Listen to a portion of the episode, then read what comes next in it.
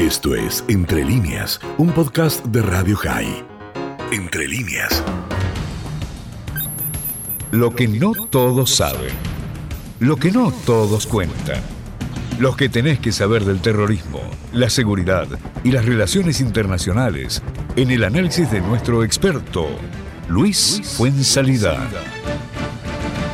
Hola Luis, ¿cómo estás? Bienvenido a esta nueva semana de Coffee. Digo nueva porque nos encontramos cada siete días. ¿Cómo va todo? ¿Qué tal, Dani? En, principio un abrazo grande del corazón. ¿eh? Gracias, gracias, gracias. Bien, bien, bien. Este, acá preparándonos para, para la nueva celebración de Pesas. Sí, eh, tiempo de hablar de libertad. Así es. Eh, por eso la columna de hoy, Dani, eh, tiene como título Pesaj, celebrando el camino a la libertad. Pues bien, como te dije recién, el próximo sábado, 15 del mes de Nisan, el pueblo judío inicia la celebración de Pesach, la festividad que marca el comienzo de la vida nacional judía, pues rememora el pilar de la emancipación como pueblo y por tal razón también recibe la denominación de Seman Yeratunu, es decir, la fecha de nuestra liberación. Por eso Pesach es para mí liberación. Por esta razón, en la columna de hoy voy a reseñar las operaciones llevadas a cabo por el Estado de Israel y por organizaciones judías que han tenido como objetivo la liberación de judíos oprimidos o en serias situaciones de peligro para sus vidas, brindándoles la esperanza de una vida, de un porvenir, de un hogar. Hace cinco años atrás, en marzo del 2016, el Estado de Israel dio a conocer que como resultado de una operación secreta se había procedido a rescatar a 19 judíos de Yemen, algo que tiene relación con un proceso iniciado entre junio de 1949 y junio de 1950, una de las mayores rescates en la historia del Estado judío, cuando aproximadamente 49.000 judíos yemeníes fueron evacuados en una operación que recibió el nombre de alfombra mágica, quedando unos 1.200 más que fueron también rescatados poco a poco y que conformaban una comunidad antiquísima que se remonta al año 1000 antes de la era común y que habitaban en la región al este de la ciudad de Saná, en las localidades de Al-Hab, Gaira y Saada. Luego, entre 1949 y 1951, se dieron las operaciones Esdras y Nehemías, cuyo objetivo fue trasladar a gran parte de la comunidad judía que habitaba en Irak, casi el 97%, que para 1948 contaba con aproximadamente 134 mil miembros, muchos de ellos descendientes de los judíos llevados forzadamente en el año 586 antes de la era común por Nabucodonosor y que tras la creación de Israel eran objeto de discriminación e incluso algunos sindicados de supuestas actividades de espionaje, por lo cual en la actualidad es prácticamente inexistente la población judía en Irak. Otro país de Oriente Medio en donde también se llevó a cabo una operación de rescate fue Siria, donde para 1948 la habitaban aproximadamente unos 30.000 judíos y que para el 2014 solo quedaban una veintena. La operación llevada a cabo en 1970, en la que participaron coordinadamente el Mossad y los Aguidet 13, los comandos navales, recibió el nombre de Cubierta, por su carácter clandestino, en que se trasladaron cientos de judíos y a esta operación también se le puede agregar, pero mucho más reciente, en el 2015 israelí estadounidense Moti Kahana rescató a dos jóvenes judías sirias en el marco de su trabajo que viene haciendo con los refugiados sirios y kurdos de la guerra civil en Siria. Ahora bien, recordemos que en 1950 se sancionó en Israel la llamada ley de retorno, que otorga la residencia y ciudadanía a todo judío que quiere inmigrar a Israel, que incluyen a los descendientes hasta en tercera generación Y junto a este plexo legal, la investigación llevada a cabo por el gran rabino separadí Obadía Yosef determinó en 1975 que los Bete Israel, o más comúnmente llamado Fatayás, me refiero a la comunidad judía etíope, sus integrantes son descendientes directos de una de las tribus perdidas de Israel y por lo tanto considerados judíos. Y esto dio lugar a una de las campañas más importantes de repatriación encaradas por el Estado de Israel. La primera operación fue llevada a cabo en 1984 y recibió el nombre de Operación Moisés. Pero ya con anterioridad, en la década de los años 70, el gobierno israelí se planteó el rescate de los Fatayá víctimas de conflictos armados y desastres naturales. Esto llevó a que en 1980 pequeños contingentes fueron trasladados a Israel, lo que provenían de regiones de etíopes de Tigrán, Gondam y Addis Abeba, y a su llegada fueron ubicados primeramente en campamentos cercanos a Beersheba para luego formar parte de los programas de absorción. Pero volvamos a la Operación Moisés. Esta se llevó a cabo entre noviembre de 1984 y enero de 1985, y a lo largo de 45 días fueron rescatados 8.000 judíos etíopes que se encontraban en campos de refugiados ubicados en Sudán. Fue una operación secreta que contó con la colaboración de los Estados Unidos, pero que dejó en suelo sudanés a otros mil que no pudieron emigrar debido a la oposición de los países árabes como consecuencia de la aplicación de los acuerdos de Khartoum y que provocaron la ruptura de las negociaciones que habían entablado el gobierno de Sudán e Israel y a lo que habría que sumar la lamentable muerte de otros 4.000 judíos etíopes que intentaron llegar a pie a Sudán para también emigrar a Israel. Sin embargo, los esfuerzos se reanudaron ese mismo año 1985, donde fue muy importante el accionar del entonces vicepresidente de Ronald Reagan.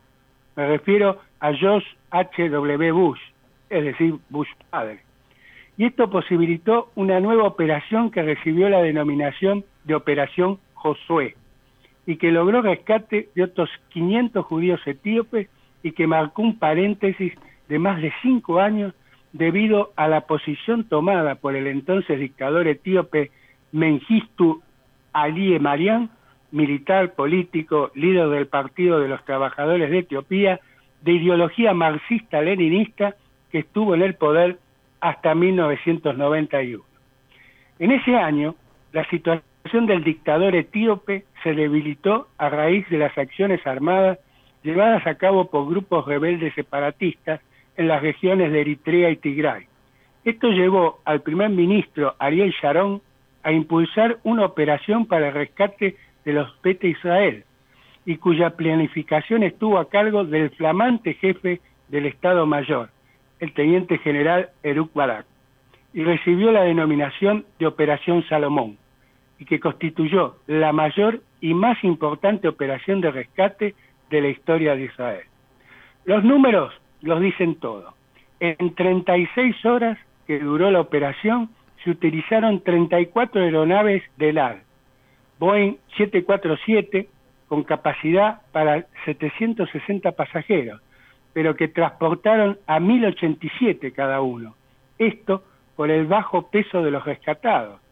Y los aviones fueron, se fueron relevando, trasladando en total 14.325 judíos etíopes, más dos bebés que nacieron en vuelo a Israel. Y como dato ilustrativo, entre los niños y niñas evacuadas se encontraba a Adam Balke Davidian, en aquel entonces de 10 años, y que en el 2019 fue la directora del film Fix Tree, cuya, cuyo guion se basa en sus memorias. Hoy en día, aquellos inmigrantes y sus descendientes, ciudadanos israelíes, en mayor o menor medida se han incorporado a la sociedad ocupando distintos cargos en diferentes actividades, aunque también no fueron exentos de algunos actos discriminatorios. Sin embargo, en lo que respecta a Israel, ha demostrado que sus puertas están abiertas a todos los judíos del mundo y no ha dudado en poner todos sus recursos, humanos, tecnológicos y militares, para llevar a cabo las operaciones de rescate que fueran y sean necesarias para salvaguardar la vida de aquellas comunidades de la diáspora que estén en peligro. No he incluido la alía de los inmigrantes rusos que se ha dado a partir de la década de 1990, que aproximadamente alcanza el millón y un número igual de descendientes, que en un principio originaron un problema habitacional que llevó al primer ministro Ariel Sharon a impulsar un programa de construcción de viviendas, unas 27.000 aproximadamente, para amortiguar el golpe demográfico. Y es una inmigración con características propias, tanto en el plano cultural, social y político. En este último ámbito se han destacado a Viggo Lieberman y Natán Sharansky, y en el campo económico se han insertado con éxito en casi todos los ámbitos laborales. Quizás me parece oportuno señalar que hay una marcada diferencia entre esta inmigración rusa y la, anterior a la creación del Estado de Israel, aquellas de fines del siglo XIX y principios del siglo XX que escapaban de la Rusia zarista y sus pogroms hacia el entonces mandato británico en busca de una tierra y de libertad, más en común con los casos abordados al comienzo de la columna. Por eso, Dani, finalizando la misma y para reiterar mi identificación de Pesach con libertad, voy a recurrir al libro de Éxodo o Shemot, capítulo 13, versículo tercero, que dice, tened memoria de este día, en el cual habéis salido de Egipto, de la casa de la servidumbre, pues Hashem ha sacado de allí con mano fuerte.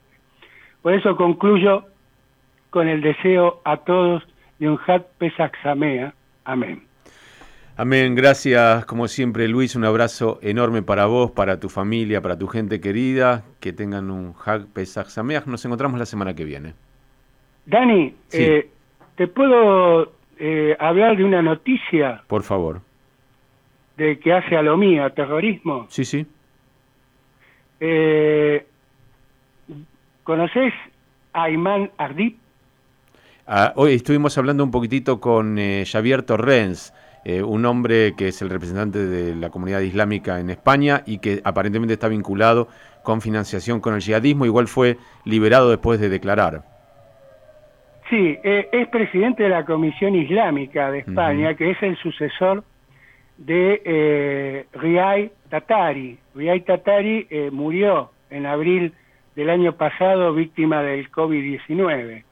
Con respecto a Ali, este, como bien dijiste, sí, fue detenido en la madrugada de hoy, después fue liberado, pero sigue vinculado a la causa. Y la causa tiene relación con una operación de junio del 2019, llamada Operación Huamor, que la Policía Nacional Española desarticuló una red de, eh, de, de, de, las, de envíos de fondos a Siria para financiar la acción eh, armada de yihadistas. Ah, en el caso de Ali se lo está acusando de dirigir una red de financiación yihadista. Eh, con respecto a Ali, lo que más te puedo decir es que es de nacionalidad siria, porque nació en Damasco en 1946, es médico y que reside en España en 1968. Y resultaría muy interesante, acotando esto, eh, mm, leer un libro eh, que salió hace poco, que se llama El Círculo Cerrado de los Hermanos Musulmanes, del editorial Galaxia Gutenberg, fue escrito por Lorenzo Vino, director del programa en extremismo de la Universidad George Washington en español. Eh, es interesante porque que apunta este catedrático es que eh, en Europa, la hermandad musulmana no quiere tener un partido político, eh, em, sino que quiere formar parte de las élites políticas, mostrando una flexibilidad y con lo cual eh, puede llegar a tener pactos o acuerdos tanto con partidos de izquierda, de centro, de derecha. Eh, esto hace que eh, los más radicales, los yihadistas y salafistas, lo, lo, acusen no de traidores, pero sí de equivocados. Eh, pese a que tanto yihadistas como esta, este grupo de islamistas pertenecientes a la hermandad musulmana tienen el mismo objetivo, que es islamizar Europa. Eh, nada más que en el caso de los yihadistas han optado por la violencia, mientras que los otros eh, quieren aprovechar las libertades democráticas de Europa para el mismo objetivo. Eh, me pareció que es este, que es bueno también porque viene tiene relación un poco con, con esta noticia de hoy para conocer un poco más cómo se mueven este, eh, los islamistas que no son violentos, pero que también buscan la islamización de Europa o la financiación del terrorismo en otras partes del mundo. Bien, seguramente es un tema que va a seguir porque veremos, aun cuando lo han dejado libre después de declarar, cómo sigue esa causa allí en España. Ahora sí, te mandamos un abrazo grande. Gracias Luis por todo. Chao Dani, un abrazo. El profesor Luis fue en salida. Esto fue Entre líneas, un podcast de Radio High. Puedes seguir escuchando y compartiendo nuestro contenido en Spotify, nuestro portal radiohigh.com y nuestras redes sociales. Hasta la próxima.